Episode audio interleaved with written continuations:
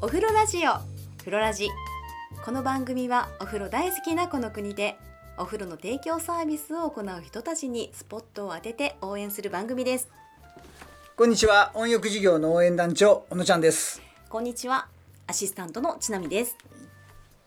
さあ小野ちゃん。うん？なんかこう街中の、えー、お風呂屋さん一日の来場者数はどれぐらいなんですか？え街中のお風呂屋さんってどんな？銭湯とか銭湯銭湯。銭湯、うん。まあいろいろありますけれども、うん。今ね本当にね少ないところは、もう数十人ってとこもありますし、あうん、でどうだろうな100人1日入ってるお風呂屋さんって、うん。本当街中の銭湯の話ですよ。うん。まあまあいけてるじゃんっていう感じなのかなって僕は思ってます。はい。でもやっぱり目指したいのは何人ぐらい？え？経営的に、経営的に。うん。まあでも街中の銭湯だったらい今大阪だと430円ぐらいかな、ええええ。うん。だと200人来たら8万円だから、おうん、ー25日営業でおー。160万170万。なんかそんな感じ。なるほどね、でもかなりやっぱり頑張んないといけない頑張んなきゃいけないのかな、ですね、うん。そうなんですよ。そっかそっか、えじゃあスーパー銭湯ってどんな感じスなんですか？ーパー銭湯ねこれもいろいろあるんですけど、ええ。でもね最初ね僕が関わったスーパー銭湯はすごかったよ。ほう。あのね1日4,000人入った日だったのね、4000 4,000もうね芋の子洗うってこのことね。すごいですね。そんだけ入れるんだ、露天風呂にねあのね僕設計してるとこから知ってるから、ええ。あの広いなんていうのかなあの空き地にね、ええ。ここが露天風呂になりますって書くと 空き地の中に露天風呂書くとすごくちっちゃいのね。ああー、あのうんうんうん。広っ端の中に焼くと実際はなんか大きな感じがするけども、ええ。うん、でその想像してたところに、にえっとね35人最初に数えたらね一番最初入ってたの、こう。うん、もうね感動。感動。感動。小野ちゃん感動、あの線を引いたね、うんうんうん。僕が線を引いたここにこんな、ね。えー露天風呂作るだとこに、うんうんうん。35人も裸の男が。ね、女が入れないからね。裸の男が。文句言いながら笑いながら入ってるんだからね。すごいよね。そうかすごいな、お客さんそんなに4000か、うん。まあそれはあのうん。いや今でももっと入るところあるんだけども、ええ。まあ、僕が経験した中ではあのすごい部類の数だった。うん。だけどね、あのーまあ、数だけじゃないと思うんだよね。あのー数ばっかり追いかけると、うんうん。おー設備傷んじゃうし、えーなんていうのかな。窮屈だし、ええ。うん。そういった意味ではですねあの装置産業と言われているんだけどももう少しお客様をね、うん。大切にしてうん。いろんなことやっていくってことがとっても大事だってことをね、あのーうん。長年やっていると感じるんですよ。今回そのインタビューされてる蓬莱湯さんはええ。どんな感じの規模感なんですか、えっとね蓬莱さんはね、ええ。多分ねすごくいい施設なので、ええ。えーまあ多分ね一般のいいけてるっていう銭湯さんの1.5倍から2倍ぐらいは集客すごいじゃないですか、だけどねうん。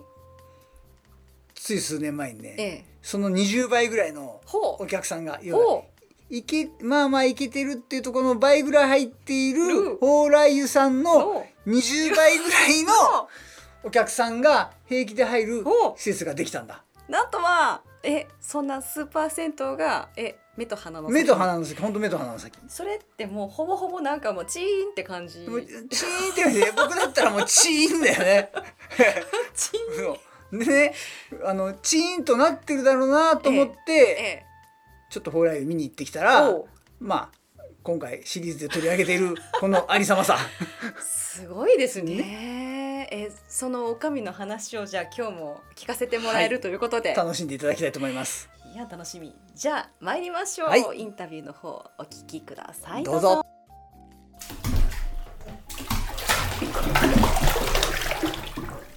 で、えっと9年前に建ててそれで、えっとその4年後にスーパー銭湯ができたあの、えっと近くに。水木の湯水木の湯さんね。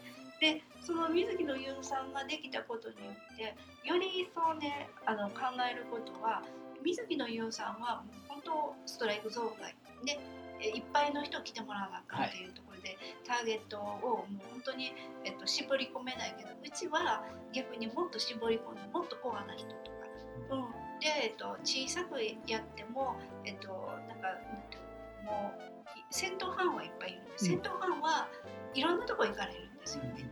そうもう蓬莱にしか来れない人、うん来たい人っていうのを作るにはいろんなイベントとかそういうのもちょっと考えてやらせてもらうっていうふうにはなってきてやっぱりあの建物建てました。それで、えっと、どうぞ。ではやっぱりねダメなんやなっていうのをその、えっと、9年間リフォームした後も売り上げが上がり下がりするんですよね。でその上がり下がりするところに一体何が問題だったか。建物はもうこのまま、えー、とこれ以上触ることはちょっとまだ資金的もできないけどもアイデアとか人は来る。まず競合店が出てうん。客数に変化はありましたか？はいありました。あありました。ああのうちはあそれが気持ち悪い変化やっ気持ち悪い変化、た、はい。最初みんなそんなとこ行かへんよって言ってるけど、うんうん。だんだんだんだんそっちに行ってるお客さんが増えたあの最初から激減したんじゃなくてああなるほど。わかりますわかりますあのね大体そういうところはえみんな、えっと、物見屋さんで行くんじゃなくて、だんだんだんだん口コミを聞きつつどうかどうかっていうところで行かれるから、うん。えっと、3ヶ月先半年先1年先というところでだんだんだんだん目減りしていくっていうのをうん。時間まあ言ったら、えっと、公衆浴場でも建物が新しくなっても劣化っていうのは絶対否めないから、はい。そういうところで減っていくっていうのもあるんですけど、えあの地域的に年齢が地域おお年寄り多いからそういう人らがもう施設に行ったりとかいうので自然減っていうのもありますけど、はい。あのスーパー銭湯ができて競合店がいうか、まあ、大いなる脅威ができてそこに飲み込まれるっていう経験はこのえそうですね3年ぐらい経ってあ来たんだな、えっと、やっぱり影響あるなっていうのを3年後に感じている感じです。気持ち悪い減り方をした。一挙に減ったんじゃないってことですそうそう。うん。あのなんかす滑り込む形で、うん、それは、えっと、自然減もあるんですよ、えうん、でもそこに、えっと言い訳をしないっていうのが自分の考えやから、はそこへやったらより、えっと、水の濃いファンっていうのをどう増やしていくか。地域でも人口減が、ええはい。もう否めないから、えそれを遠方からでも来るのにどうしたらいいかっていうところで、あのこういったスタンプラリーとかリピーターを集めることとか、こういう先導ファンが作ったこういうあのカバンとかもねあるんですよ。これ鮮度それは尼崎のさっきのはいはい。温泉郷の。そういうのも、えっと、ここで仙道手芸部っていうのを立ち上げてあの部活っていう名のもとに、えっと、手芸あの針仕事とか、はいそういうのをするとかうんの場所を貸してやうるとか。ん。あのえっと、第三の居場所でするんやったらここっていうか、まあ、ここのリビングここフロントをリビングとするんやったらもう一つ2階が40畳空いてるんで。えあ上があるんですか？あええ。上があるんでここの2階の40畳をもっと活用するっていうような、えっと将来的に。そういうこともこれ視野に入れながらやっていこうかなと。うん。思う。うん。うんであの共同店ができた時にあの脅威に感じるか、はい。それをその筋肉質に変える、えええっと筋肉質に変える言ったらもう筋トレの、えっと対戦相手と思うからそこによって考え方とか方向性が変わってくると思う。うんうんだからどちらかというとその自分が、えっと、なんていうの自然にだんだん減っていって目の前であれになるよりか、えっと、競合店ができたこと脅威ができたことによってもっと、えっと、この店が、えっと、残らないといけない理由は何かっていうことを深く考える時間をもらってます。うん。なるほどねうん。だからもっとその強くなれる、うん。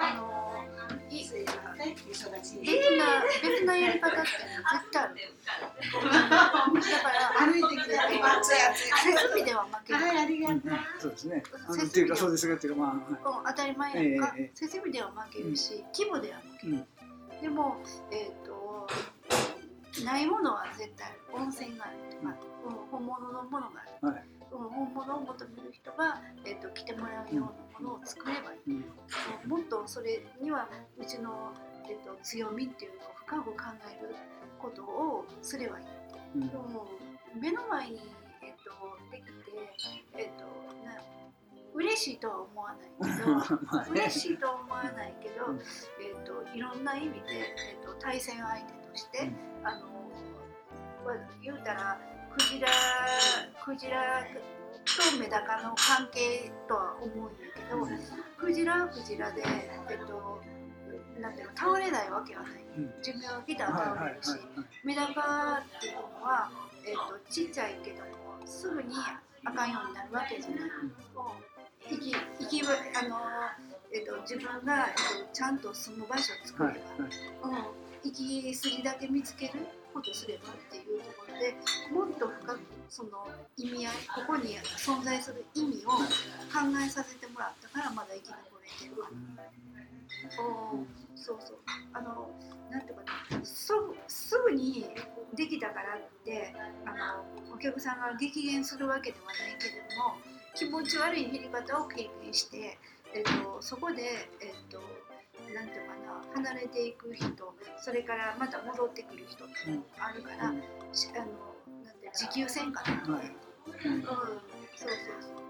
あのやっぱりそこでどれだけのものを残していくか、うん、で新しい価値創造をしていく、うん、これが、えっと、次の一歩、うん。うん、だから物販もそうやし、うん。えっと、外に出ていくっていうところ。うん。あの温泉宅配てちょっと考えたりとか、温泉宅配、うん。うん。車ありましたね。車あってそれい一回はやったんやけどホームページですごく引き合いが出て、はい。逆に怖かってちょっとホームページ止めてる音声宅配は。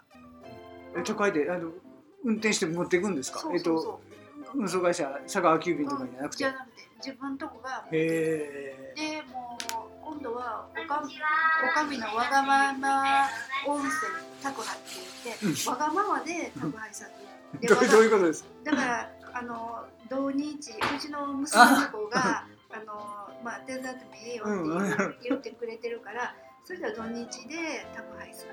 でだからあのお客様の思うようにはできない。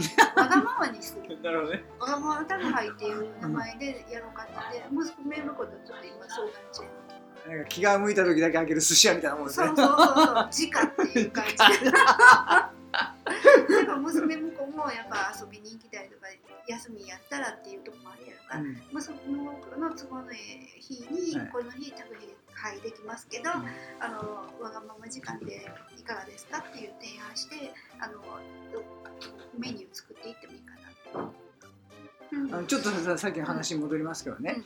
まあ、僕自身も、えっとえーまあ、僕は数パーセント、うん。えー創世期になってだんだん競合店ができて、えー減ったりとかっていう経験したんですね、うん。ただ、あのーい皆さんのとこ見てるとねやっぱりその狙ったほらこういうお店作ってここにもついてるお客さんがいるわけじゃないですか。で、まあ、それでそのセグメントをしてやっててもやっぱり影響力がじわじわとあったんだなっうんていうことですね。でこの時に、えー、とまあまあ気持ち悪いと思いながら何かしました？いやまあ今今や今までのようにうんもちろんイベントもそうですし今教えていただいたようにうん。いろんなことを攻めていかなきゃいけないってことでどんどんどんどんやったっていうことありますが何か意識して競合店ができることによってうん。あのこれだけはって思い続けたことっていうのがこれだけは思い続けたことって、それの意識そういうことを聞かれてそうどうやったかなと思ったのはやっぱりその焦らないこと焦らないことですか？焦らない。でも焦りますよね。焦りま焦るし、うん。えっとそあそれともえっとまあ冷静に見ればねうん。あの全然違うはずなんです求めてるものが。だから、えっとえっと、言っじゃあうちとこがお茶漬けやったらあっちはステーキ料理うん、そうですね。うんうん。だからお茶漬けやったら秋えっとステーキ料理毎日食べられへんからお茶漬けにもえーか食べ毎日食べるところに戻ってくるっていうところでうんうん気長に待つっていう。でも気長に待ってても来たらまた何か変わってるっていうところの小さいあのなんか細かい変化はしてる。ドライヤー一つ変えたりとか前言ったそうですね。はい。ドライヤーとか扇風機もダイソンにしたりうんうんうん。空気清浄機とか、うんうん。で細かく変わってえっていうところの、えっと、びっくり感はあのく躯体そのものは変えないから、そういうふうにはしてる。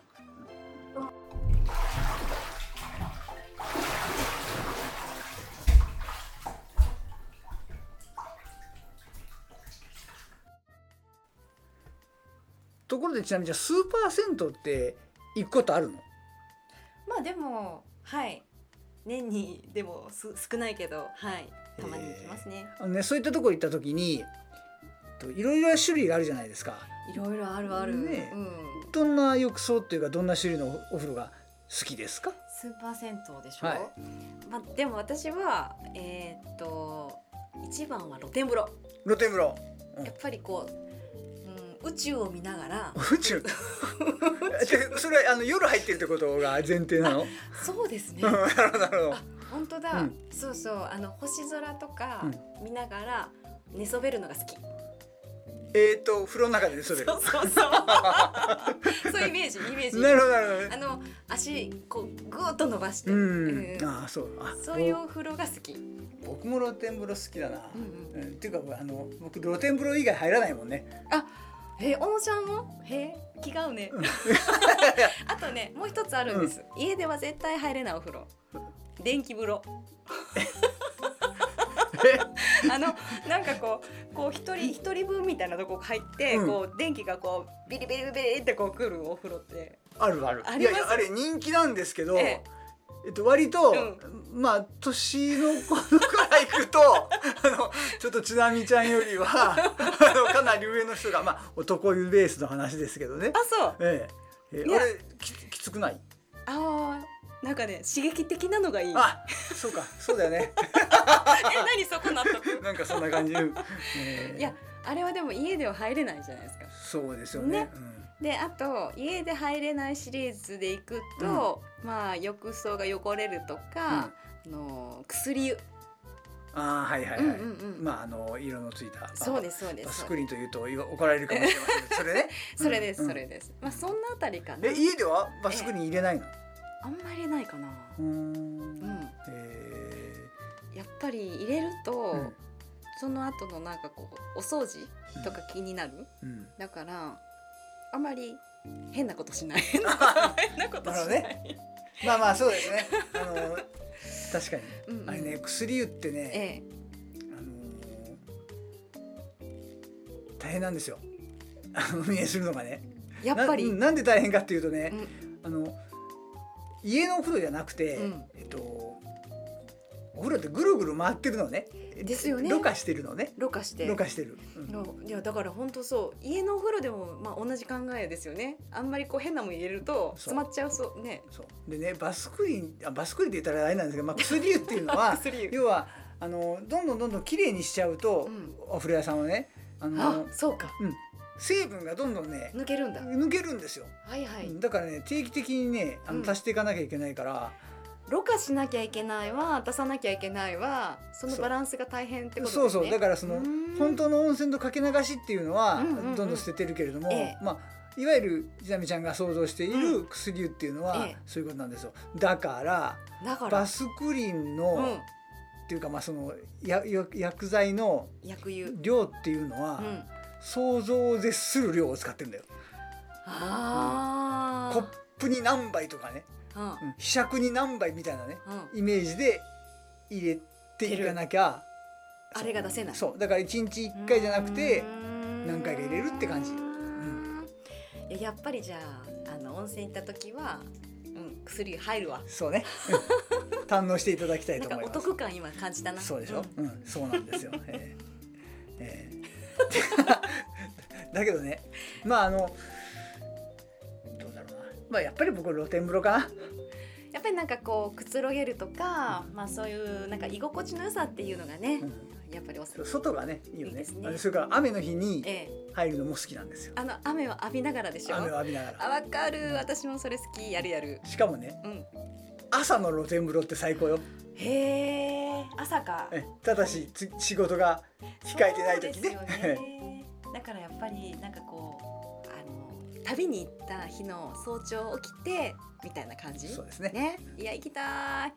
いやーちょっと休み取ろ ということで 次の日の休みは？う。うん。